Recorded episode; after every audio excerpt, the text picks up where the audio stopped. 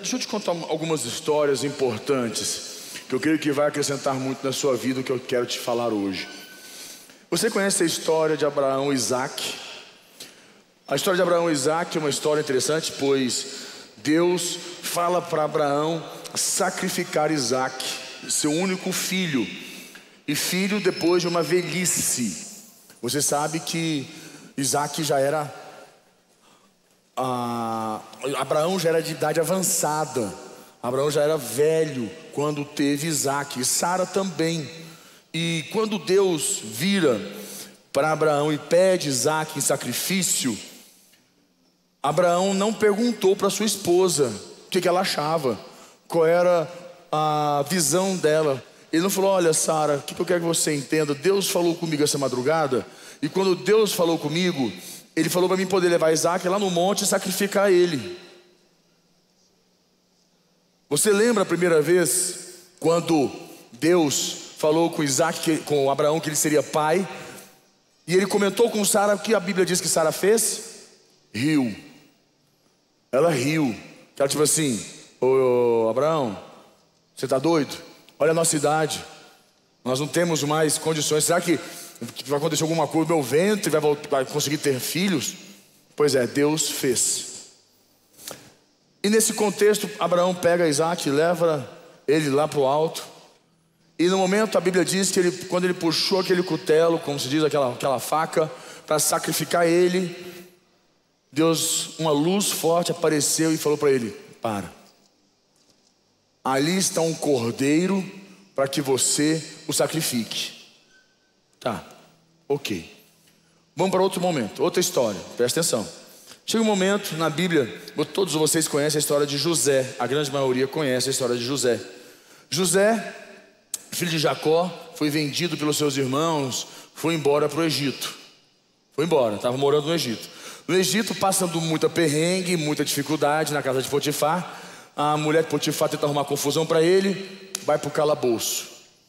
Do calabouço estava José já no seu limite, porém ali no calabouço torna-se, ele se torna ah, o gerente do calabouço. O, o carcerário ali gosta tanto dele, tem tanta confiança nele, que deu para ele a chave. Ele falou: Olha, toma aqui a chave, você cuida, coordena tudo para mim aqui. Maravilha, lindo, maravilhoso. O que aconteceu nesse momento? Ah, um, aparecem dois homens, um era padeiro, o outro era quem cuidava de servir o rei. Um fazia a comida do rei, os pães, as comidas, e o outro era o servo do rei, servente do rei, digamos assim. Moral da história: eles têm um sonho, cada um, e José interpreta o sonho deles. Um deles morre, o outro volta e José fala: Olha, quando você estiver com o rei, lembra de mim. O tempo passa, dias se passam, semanas, meses e por aí vai. Belo dia, José já no limite, com certeza das suas forças, José cansado. Nunca me esqueço o dia que eu não sei quem estava aqui quando Crefeld Dollar ministrou aqui nesta igreja. Quem estava aqui neste dia? Quem é meio veinho que nem eu aqui? Cadê você? Levanta a mão aí. Ah, você é veinho também, né? Vocês estão lembrados? Vocês lembram desse dia? Foi fantástico. Crefeld Dollar aqui na sede ministrando. Foi incrível. E ele falou uma coisa que nunca saiu da minha mente, da minha memória, nunca, nunca. Que desde, desde o dia que José saiu da casa, casa de seus pais, nas piores condições, sendo vendido, não esperava ele que seria governador do Egito um dia. O segundo homem mais importante Morando na casa de Potifar, não sabia ele que um dia ele seria governador. Morando no calabouço, muito menos sabia ele que seria um dia governador. Um dia antes, doze horas antes, seis horas antes, e o Crefodola foi ministrando. Quatro horas antes, três horas antes, duas horas antes, uma hora antes, meia hora antes, dez minutos antes, sete minutos, seis minutos, cinco, quatro, três, trinta segundos antes, ele não sabia que ele seria o governador do Egito. Ok, para aí. Vamos para outra história. Olha o louvor do Elton. Outra história. Todo mundo conhece o momento que, a, que Davi estava sendo perseguido por Saul. Todos vocês sabem. Davi perseguido por Saul, sendo perseguido. Saul queria a todo custo, a qual for o preço, que Davi fosse morto, eliminado. E Saul põe todo o seu exército atrás. Ah, Saul põe todo o seu exército atrás de Davi e falou: Nós vamos acabar com ele. E lá vai. E vai para cá, vai para lá, vai para cá, vai para lá, vai para cá, vai para lá, vai para cá, vai para lá, e cerca daqui, cerca dali, e tentando Saul de todas as formas, todos os jeitos, tudo por conta de ciúmes e até então de começar a enxergar que havia a possibilidade de Davi ser o, o rei de Israel. E mal sabia ele que Davi já tinha sido ungido rei pelo profeta, mas continuava rei em exercício Saul. E Saul perseguindo ele, perseguindo. Um belo dia o que acontece? Davi encontra Saul na caverna, dormindo. Foi isso? Foi. E Davi pensou: vou matar esse cabra. Vai minha chance. Os oficiais de Davi, os companheiros dele, falou: mata ele, Deus te entregou na sua mão. Ele falou: não vou tocar no ungido do Senhor. Apesar que a unção não estava mais sobre ele, estava sobre Davi. O profeta havia ungido ele. E Davi não persegue, mas Saul fica tão louco Saul mostra para ele: Olha, Deus colocou você nas minhas mãos, poderia ter matado você. Isso não importava para Saul. Saul queria morto. E persegue Saul de novo a Davi. E lá vai Saul atrás de Davi. Até que um dia estava Davi numa caverna e Saul cerca. Todo o exército de Saul cerca. E não tinha como Davi fugir. Ele falou: Pronto, agora eu mato ele. Agora é a minha vez. Agora eu vou matar Davi. E não tinha aos olhos humanos, a condição humana, a possibilidade nenhuma de nós enxergarmos uma saída. Aí você vê o que acontece. O que acontece? Vem os oficiais de Saul correndo, uma, um grupo, uma parte grande, e fala: Saul, corre, corre, Saul, porque lá embaixo, lá no povo, na multidão, no seu povo, está sendo atacado, estão atacando, estão matando todo mundo, vai matar sua família, vai matar teus filhos, tua, tua esposa, vai matar geral, vai acabar com tudo. Saul, corre, Saul, vamos embora defender. Saul, até então, tinha Davi nas mãos dele e não pôde fazer nada. Volta Saul correndo. Ok, para aí. Entendeu? Quantas histórias eu te contei? Três. Deixa eu te ler um versículo para você falar que eu não sou crente. Espera aí, calma. É, não que os teólogos começam a falar, rapaz, que falta de hermenêutica, que falta de. Aí começa a confusão. Vamos ler um versículo para pelo menos falar, falar que eu fiz alguma coisa. Bom, vamos lá. É, não pode ter uma estratégia de pregação, não, tem que ser cumprir a regra. Então, vou ler para você Lucas 1,37. Põe para mim aí. Lucas capítulo 1, versículo 37. Aí os caras pira. Lucas capítulo 1, versículo 37. Está lá? É Lucas 1,37 mesmo? Deixa eu ver aqui, peraí. É, Lucas capítulo 1, versículo 37. Lucas capítulo 1, versículo 37. Você sabe que, de acordo com o sistema, você não pode falar capítulo 1. A única pessoa que fala capítulo 1 e ninguém fala nada, ainda fala, se o senhor está certo, é o bispo Rodovalho. É, ele pode. Mas se você tiver perto de você alguém da, do contexto da área de teologia, vai falar, não existe capítulo 1 capítulo 1. Então, Lucas capítulo 1, 1 versículo 37, diz assim: Porque para Deus não haverá, não haverá impossíveis em todas as suas promessas. Você entendeu que para Deus cumprir uma promessa dele na sua vida não existe impossíveis? O impossível está na sua mente, no seu coração. Eu vou te explicar. Vamos contar mais uma história para você. Jesus vira para o povo e fala assim: Olha, eu tenho que ir embora. Eu tenho que zarpar daqui. Tenho que ir embora. Para que o Espírito Santo venha. Tá bom. Belo dia, lá em Atos, está umas 500 pessoas, de acordo com a Bíblia, 500 pessoas reunidas.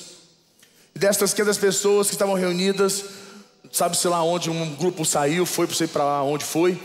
Uma, mais ou menos 120 pessoas ficaram naquele lugar. Ali estavam quando o Espírito Santo desce e batiza todo aquele povo.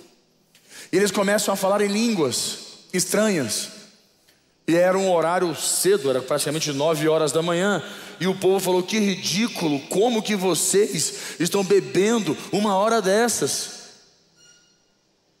Como que vocês fazem isso? Que vergonha! Como que vocês estão enchendo a lata um momento desse, uma hora dessa da manhã? Eles não estavam bêbados, eles estavam o quê? Cheios do Espírito Santo. Como se diz, embriagados pelo Espírito. E eram mais ou menos 120 pessoas, de acordo com os estudos. Um detalhe importante: cadê os outros 380? Onde estavam? Então aprenda uma coisa na sua vida: esteja no lugar certo, na hora certa, e seja a pessoa certa. Ok, vou te contar mais um negócio. Um dia estava Paulo, um dia estava Paulo, Pedro, é, Pedro, estava Saulo andando e em cima do seu estava é, é, é, é, era Saulo andando em cima do seu cavalo indo para uma cidade. Quando menos se esperava, o que aconteceu? Uma luz forte brilhou e falou com ele. E ele começa a falar: Senhor, quem é, quem é o Senhor? Quem é o Senhor? Ele fala: Eu sou Jesus. Como Jesus? Eu sou Jesus. E naquele momento, uma, veio uma luz, tomou a vida de Paulo, é de Saulo, e ele fica cego. E falou: Olha, você vai até a casa de um rapaz, e este rapaz vai orar com você, e você vai voltar a enxergar. Era Ananias. Vai lá. Ele pega, vai para a cidade, e Ananias ora com ele. E todo mundo com muito, muito, muito medo de, de Saulo. Porque Saulo era famoso em fazer uma reunião, e até então voltada para os cristãos, chamava todos eles, quando eles iam, Saulo aparecia, prendia todo mundo e a grande maioria ele matava. Ele assassinou vários cristãos em nome de Roma. Tá bom, da, da, da, da religião dele, do sistema dele. Ok, vai ele para casa de Ananias, Ananias ora com ele e Saulo vira Paulo. Ok? Ele passa a enxergar. Tá bom, te contei mais uma história. Tem mais uma. Posso contar a última? Vou te contar uma última história para você entender onde eu quero chegar com você. Você lembra da história aonde estava Pedro e Silas? Ah, Paulo e Silas. Oh, Paulo e Silas, eles, liber, eles foram até a cidade de uma mulher, ah, evangelizaram ela, libert, fizeram um trabalho com ela muito impressionante. Saíram dali, estavam eles evangelizando, andando para lá e para cá, andando para lá e para cá, até que, o que, que, que aconteceu? Uma mulher perseguia eles, e essa mulher que perseguia eles ficava o tempo inteiro batendo, falando: Ah, vocês estão aqui em nome do Deus Altíssimo, e não sei o que. E essa mulher tinha uma entidade que estava sobre a vida dela, e essa entidade, quem estava afrontando ele? Paulo, Silas, eles ah, Paulo ficou assim meio atacado. Paulo era um cabo meio assim, meio arretado. Paulo virou e falou: Quer saber de uma coisa? Já deu no limite. Mandou o demônio embora. Aquela entidade saiu da vida daquela mulher. Os donos dela ficaram extremamente chateados, magoados, decepcionados. Por aí vai. E levantaram contra, levantaram-se contra Paulo e Silas foram nos juízes, na sinagoga, foram em tudo quanto é lugar, conseguiram a permissão de todos. Moral da história: prenderam Paulo e Silas, foram para a cadeia, e na cadeia que eles já estavam, era diferente o contexto, não era só uma cadeia, era um lugar que eles ficavam e aprisionava as mãos e os pés, porque a grade era muito frágil, então exigia uma prisão, uma, uma, uma, algo para prender os, as mãos e os pés, para que eles não pudessem fugir. E ficaram ali. E a Bíblia diz que por volta da meia-noite, na madrugada, eles começam a fazer o quê? cantar. E adorar, e adorar, e adorar a Deus. E acontece uma loucura. Pum, dá um estouro, as, a cadeia se abre, tudo se abre, tudo abre, as, todas as prisões, tudo abre. O carcereiro desespera, desespera vendo tudo aberto e pensou ele, todo mundo fugiu. O Roma vai, a, a, a, o governador vai mandar me matar, vai acabar comigo. Eu vou me matar aqui agora, antes que me peguem. E Paulo e Silas gritam: Não, não se mate, estamos todos aqui. Calma. Tá bom. Você já ouviu o suficiente. Deixa eu tentar te explicar uma coisa.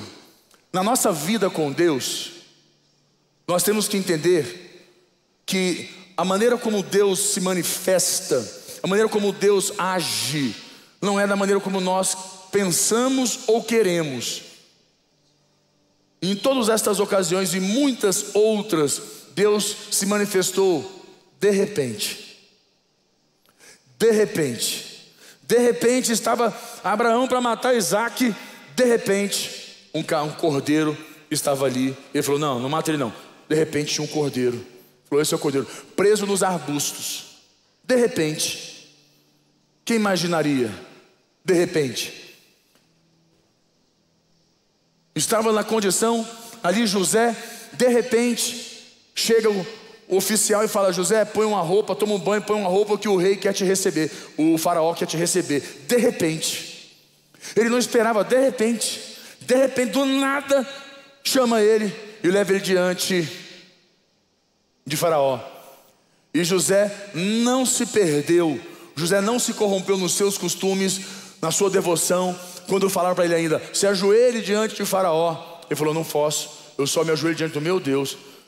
Não, você precisa se ajoelhar porque o faraó. Uh -uh.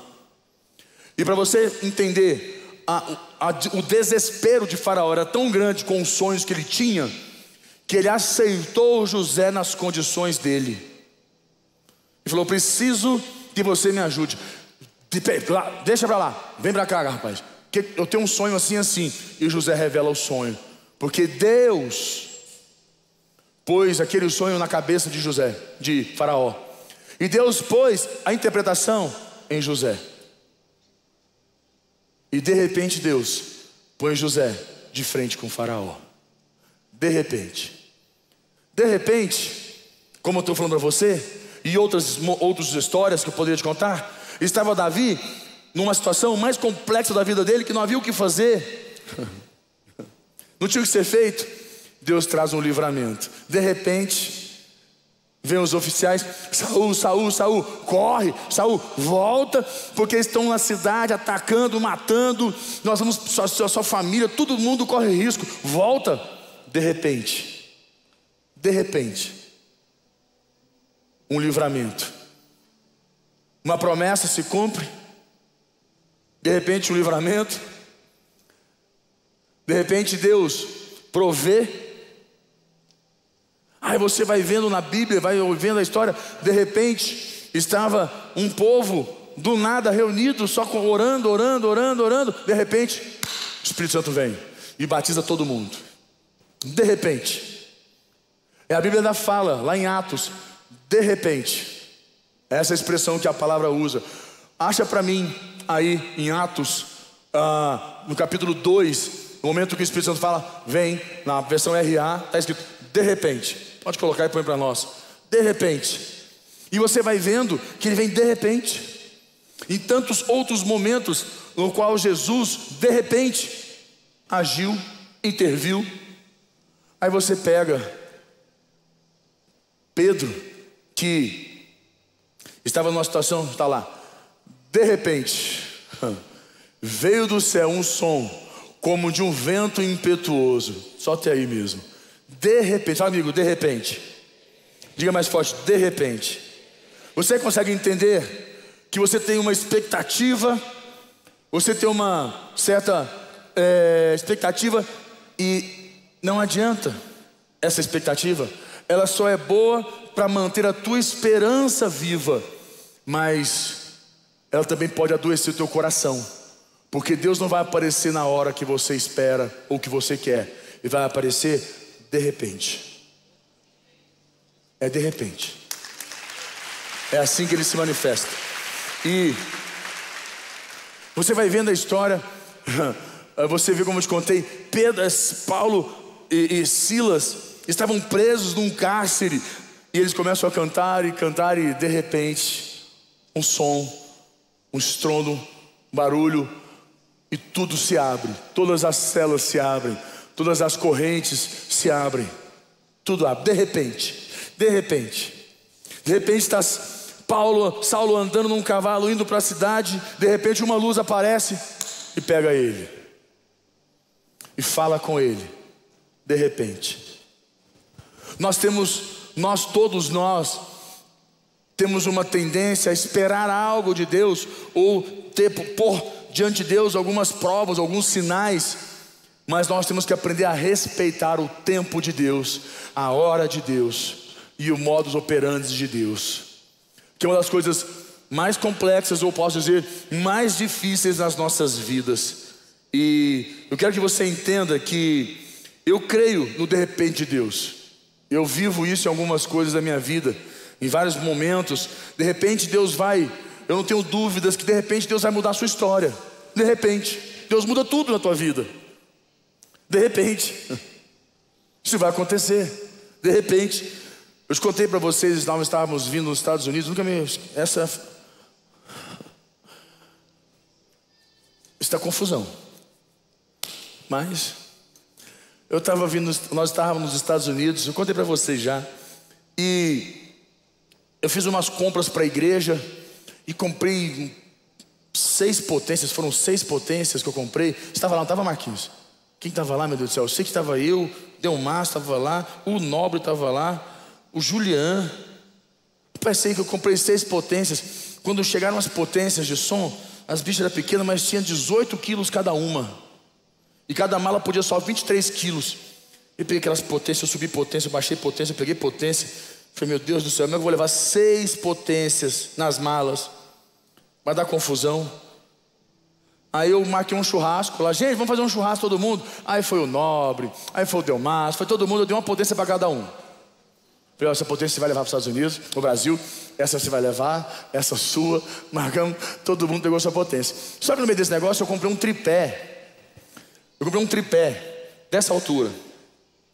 E a Priscila foi na, lá no quarto, eu já estava no quarto do Julian comendo, chega a Priscila e fala: O que que você aprontou? Eu já fiquei branco na hora, eu falei assim: Eu? A primeira coisa que o homem faz é o quê? O que, que ele fala? Nada, nada. Na hora, nada. E já comecei a pensar: o que, que aconteceu? O que aconteceu? Eu, eu preciso, já estou tentando arrumar um jeito aqui de argumentar o que, que foi. Tem uma caixa lá no, quarto, tem 1,80m. Falei, 1,80m é minha altura, 1,80m. Falei, minha altura. Ela não, então é maior, é 1,90m. Eu falei, eita, falei, então lascou. Eu falei, sério, sério. Mas Lucas, a caixa é dessa altura.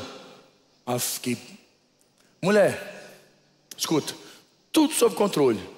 Não tem como, a caixa é dessa largura e dessa altura. Ah, falei, agora complicou. Que eu não sei o que, que, pode ser. Se a caixa dessa largura, dessa altura, como é que eu vou despachar isso? É um, é um caixão, é um defunto. Eu falei, ferrou tudo. Eu falei, danou-se tudo, lascou tudo. Eu falei, não sei, mulher. Aí eu chego lá, tem um tripé dentro. Pô, como é que os caras me mandam um troço dessa. É, ele era alto, era dessa altura. Dessa altura.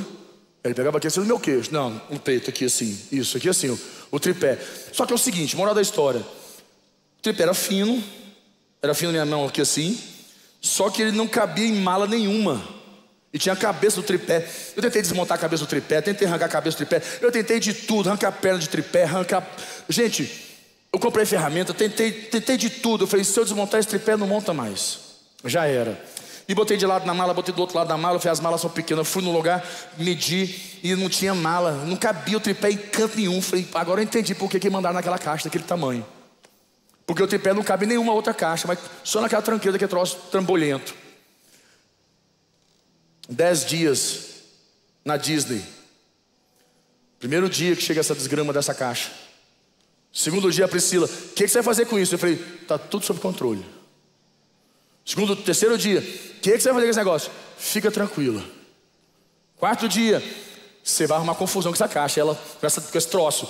E eu vi, ela viu no quarto, eu, eu tirei do quarto a mala e fiquei lá tentando para cá, tentando para lá. E eu falei, se ela não ver, ela não vai implicar mais. Que ela vai ver que não cabe na mala, mas se, eu, se ela ver eu tentar colocar na mala, não vai caber, vai azedar. Aí eu tô eu lá. Rapaz, o que, que eu faço com esse tripé, velho? Eu com esse tripé na mão lá. Eu quase que eu vou jogar esse trem fora, mas foi caro. Aí eu falei, calma. Estou com o tripé. Moral da história. Quinto dia, sexto dia, sétimo dia, oitavo dia, décimo. Todos os dias ela me perguntava: o que, que você vai fazer com esse tripé? Você arrumar um, onde é que você vai enfiar esse tripé? Eu fiquei, eu falei, não sei, vou enfiar em algum lugar. Pode ficar tranquila. E pego, vamos embora. Entramos no carro para ir embora, põe as malas no carro, o tripé na minha mão, eu jogo o tripé para cima do, negócio e ela, tu vai para o aeroporto com o tripé na mão. Eu falei, vou, fica tranquila. Tudo sobre controle. O meu que não era, mas sei lá, vamos embora. E foi eu cheguei, na, eu cheguei lá no aeroporto com esse tripé na mão e desce carro, desce as malas, desce coisa. Como é que eu faço lá? Eu paro no aeroporto, desço as malas, desço todo mundo e vou entregar o carro. Quando eu chego, já estão lá no, no, no, no, no check-in lá do, do, do, do avião. Aí chego eu, tá ela lá, com o tripé na mão, me esperando. E com as malas aquele negócio. Eu falei, calma. E tô eu com o tripé na mão assim. E na fila. Eu com o tripé. Gente, vocês não acreditam. Quando eu chego. Dá um sorriso aí, mulher. Quando eu chego, os meninos viram. Quando eu chego, na hora que é a minha vez, que eu paro aqui, naquela linha, todos os guichês cheios, que a mulher vai me chamar, eu olho na lata de lixo. Na lata de lixo. Tinha uma caixa dessa grossura e dessa altura. Uma caixa jogada fora. Eu olhei para a caixa, olhei para ela, ela falou assim: Não, não é possível. Não é possível. Eu falei: Caraca, a mulher é bicho ruim, né, velho? Ela queria que eu me lascasse mesmo. Certeza. Tenho certeza, velho. Ela queria que não desse certo. Ela queria. Eu já tinha pensado em amarrar tripé, na... já tinha pensado tanta coisa. Moral da história: Eu catei a caixa, botei no chão, encaixou o tripé, fez assim, ó. Encaixou. Dentro. Essa mulher ficou com uma raiva tão grande na hora. E eu falei para ela: Você viu? Tudo sob controle. E eu enrolei, e eu falei para a mulher: Ô oh, senhora, você me arruma uma fita, aquelas fitas? A mulher me deu uma fita. Peguei, fechei, enrolei a fita, botei meu nome, entreguei lá, despachou. Ela saiu virada da vida, ela tinha certeza que ia, dar, que ia ter alguma coisa para arrumar confusão. De repente, uma caixa enviada por Deus para o meu livramento. Você entendeu? Você entendeu?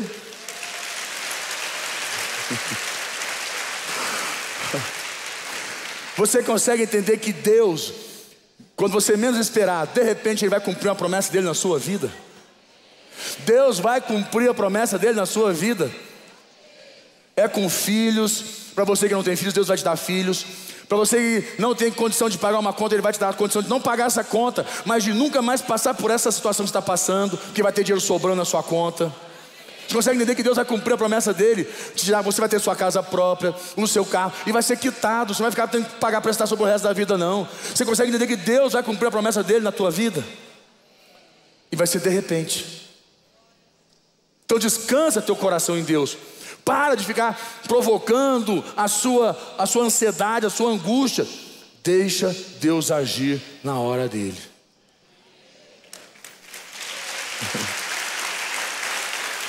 De repente Deus vai te surpreender com uma grande vitória. De repente Deus vai te exaltar e te fazer ressaltar. De repente Deus vai fazer coisas novas na sua vida. É de repente. É de repente que Deus tem coisas que acontecem nas nossas vidas que não estão dentro do contexto do de repente.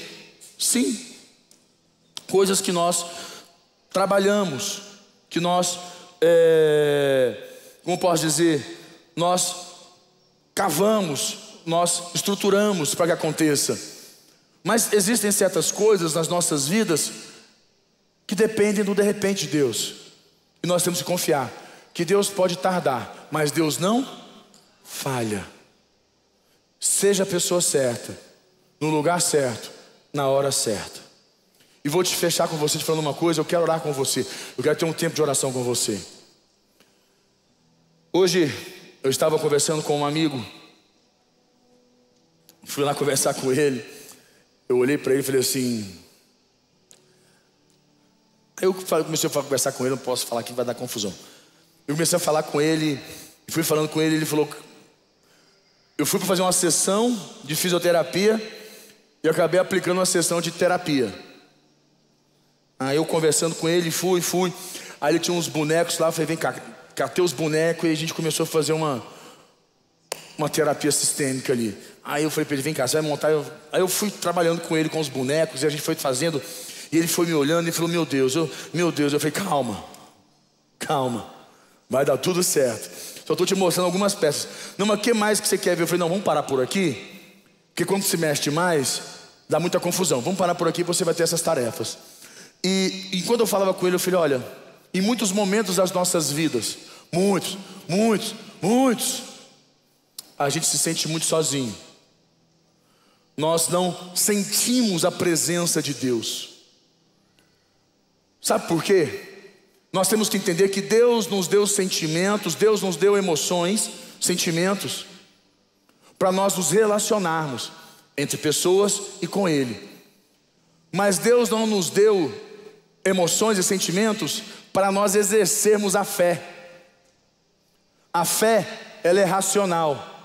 Eu posso me sentir, eu posso sentir a ausência de Deus. Eu posso ter o sentimento da ausência de Deus. Eu posso sentir que eu estou sozinho, mas eu tenho a certeza e a convicção, porque a palavra dele me garante que ele está comigo em todo o tempo. A fé, a palavra de Deus diz que a fé é a certeza e a convicção. A certeza e a convicção estão na região da razão e não na, na região da emoção.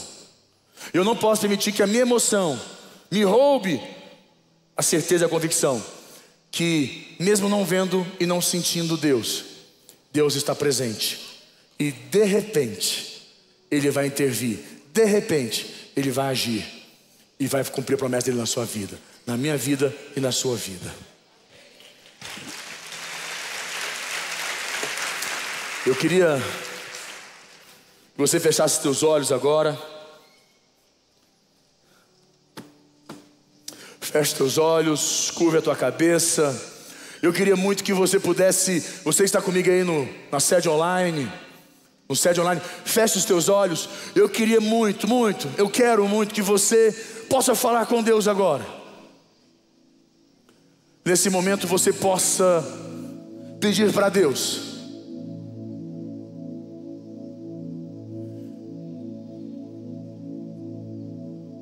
Que a tua confiança nele, a tua certeza e a tua convicção nele,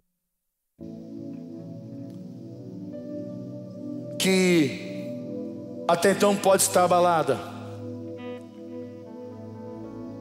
pode estar desestruturada, porque você está passando por uma situação ou vivendo algo que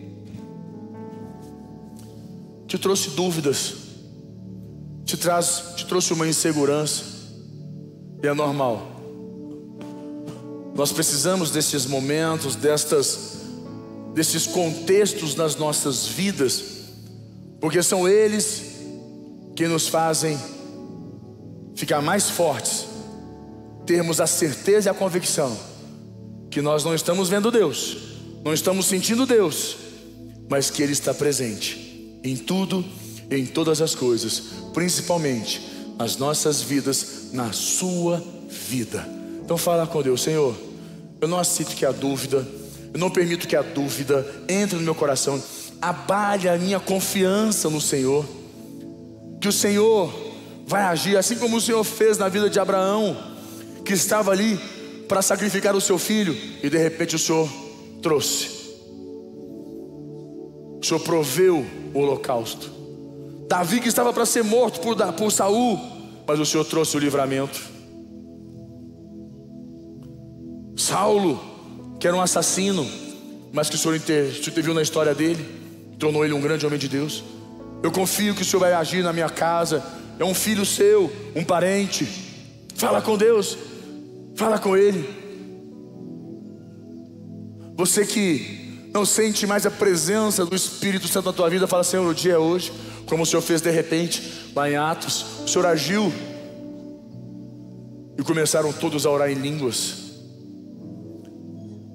Fale com Deus. Nós vamos ministrar uma canção. Eu quero que você de olhos fechados. Eu quero que você fale com Deus.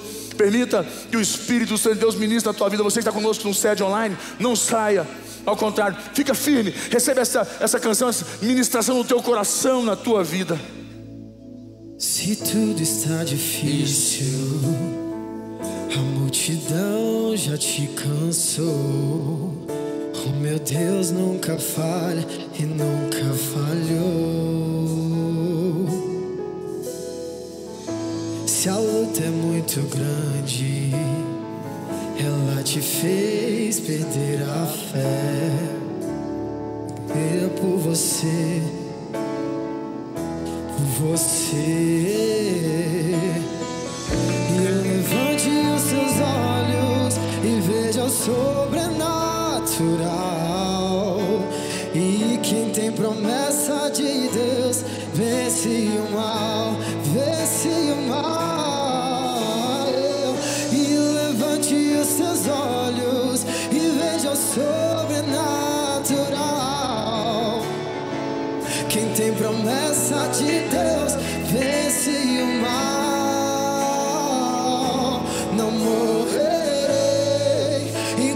Tua promessa não se cumprir. Quem tem promessa de Deus não morre não e não desiste não. E tem a fé, a fé de Abraão. Não morrerei enquanto tua promessa não se cumprir. Quem tem promessa de Deus não morre não e não desiste não. E tem a fé, a fé de Abraão. Coração, igreja. Pai, nós te louvamos, Senhor, pois sabemos que o Senhor cuida de nós. Que o de repente do Senhor possa acontecer nas nossas vidas, na nossa casa.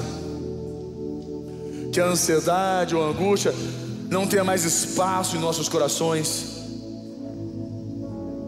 Que as promessas que o Senhor tem para as nossas vidas se cumpram. Que o Senhor se faça Deus, poderoso Deus. Uma última vez declare isso. Declare bem forte mais uma vez. Toda a igreja, declare. Levante os seus olhos e veja o sobrenatural. Quem tem promessa de Deus vence o mal.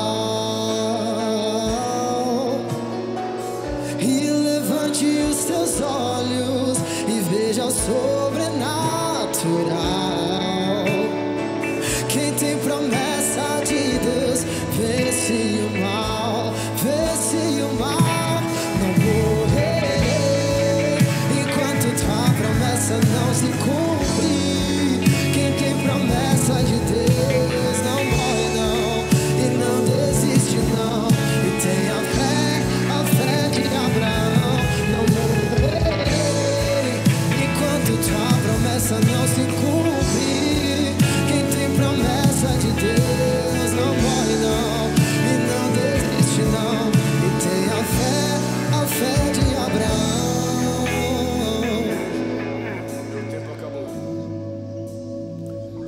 quero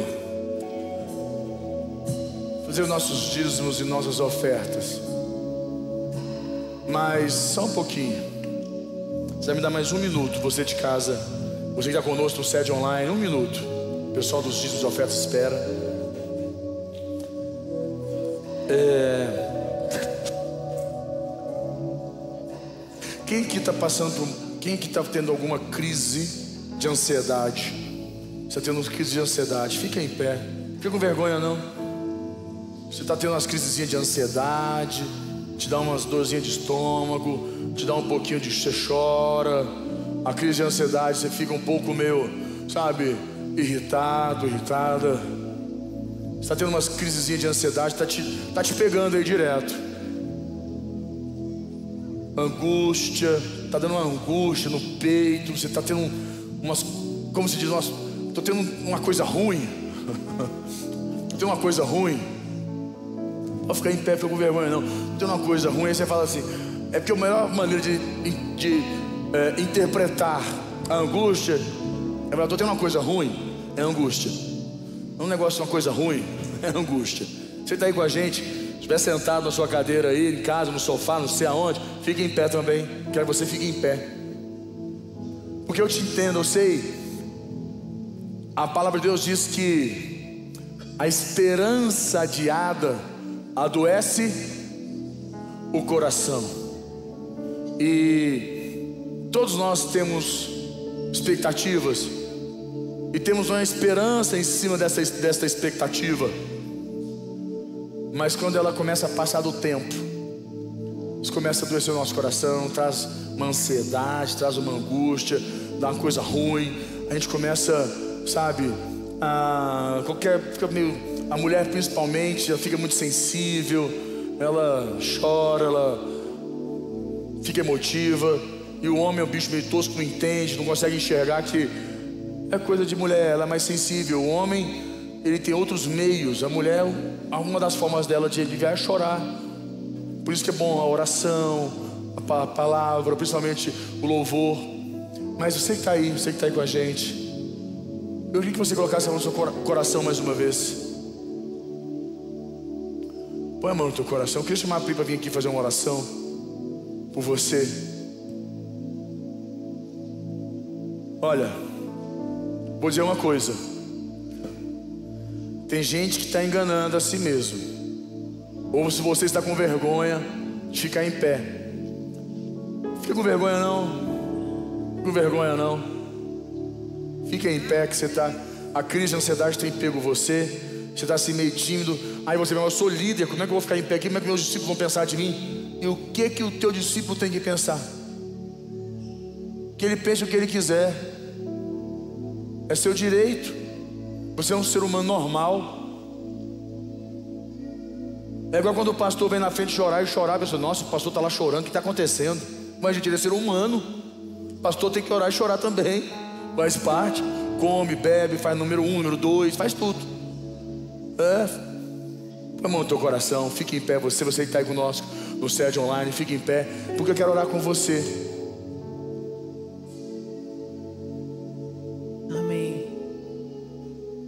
esperança adiada, ela adoece o coração. Quantos estão aqui nessa noite com expectativas que não foram alcançadas? As coisas não aconteceram como você planejou. Deus ainda não abriu as portas para você como você gostaria.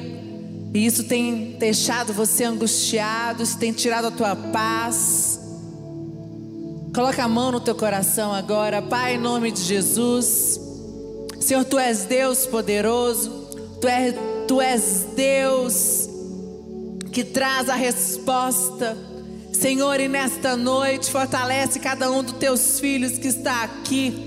Senhor, esse sentimento, coração pesado, angustiado, todo pensamento que vem bombardeando teus filhos nós lançamos fora nesta noite, está debaixo dos nossos pés. Nós não aceitamos, não seremos refém dessa ansiedade, não seremos refém dessa angústia, porque nós cremos que um Deus está à nossa frente. O Senhor olha por nós, o Senhor roga por nós, o Senhor sabe o que é melhor para as nossas vidas. Senhor, nos ajuda nesta noite a entregar todo medo. Vai falando para Deus. Vai falando para Deus os teus medos. Espírito Santo está me dizendo que tem muitas pessoas aqui que estão angustiadas, que estão paralisadas. Deus tem falado para você o que você tem que fazer. Deus tem dado estratégias para você. Deus tem usado pessoas para falar com você. Mas você não tem tido coragem de dar um passo a mais. angústia angústia, você está sofrendo, você está pesado, e nessa noite, Deus te livra disso. Coloca agora, fala, Pai, eu te entrego, eu te entrego os meus medos, eu te entrego as minhas angústias, eu te entrego as dúvidas. Dúvidas, dúvidas gera angústia. Você permite pensamentos tomarem conta da tua mente que trazem dúvidas, e essas dúvidas te afastam da presença de Deus. Essas dúvidas façam que você fique mais angustiado. E nesta noite o Espírito Santo te fortalece. Nessa noite o Espírito Santo te conduz a um novo nível. Nesta noite o Espírito Santo te faz você deitar em pastos, andar em pastos verdejantes. O Senhor é o nosso pastor e nada faltará. O Senhor é o meu pastor e nada faltará. O Senhor é o teu pastor e nada faltará. Mil cairão ao meu lado, dez mil à minha direita, e eu não serei atingido. O Senhor diz para você: não tenha medo, confia, entrega entrega, entrega tudo que Ele tem falado com você, e Ele vai realizar os desejos do teu coração. E nesta noite, toda dor, toda angústia, toda ansiedade, fica aqui nesta igreja, no altar. Você sairá, hoje deste culto cheio da presença de Deus, leve, pronto para receber o que Deus tem para você. Amém?